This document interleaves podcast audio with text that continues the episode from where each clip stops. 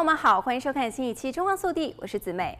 饮用含糖饮料可以导致肥胖和胰岛素抵抗，这是人们普遍认识的问题。而一项发表在美国医学会杂志上的最新前瞻性队列研究，将加糖饮料对于健康的不利影响进一步指向了肝病。经常喝加糖饮料的人患肝癌和因慢性肝病死亡的概率，竟然比不常喝的人要高百分之八十五和百分之六十八。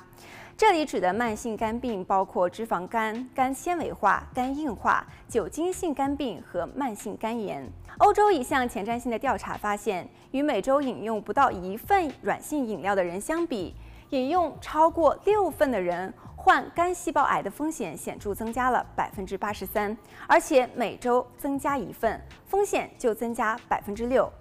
另一份美国的研究显示，喝加糖汽水，肝癌发病率上升百分之十八。研究也表明，喝含糖饮料的同时，也与脂肪肝发病相关。发表在《欧洲营养学杂志》上的系统回归和荟萃分析认为，摄入含糖饮料最多的人，非酒精性脂肪肝的发病率比摄入最少的人要高百分之四十。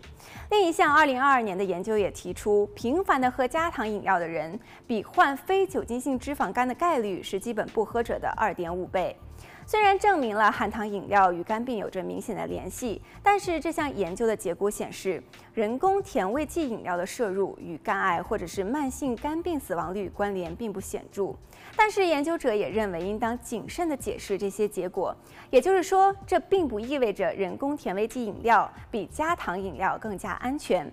而且也有其他的研究表明，人工甜味剂的饮料与肥胖、二型糖尿病、全因死亡率、高血压和心血管疾病发病率较高的风险相关，因此也需要更多的研究来进行评估。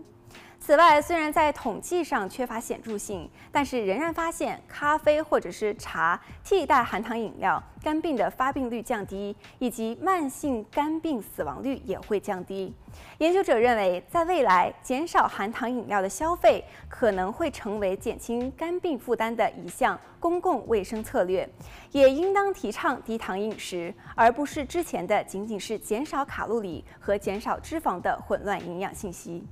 好了，本期节目到这里就结束了，我们下期再见。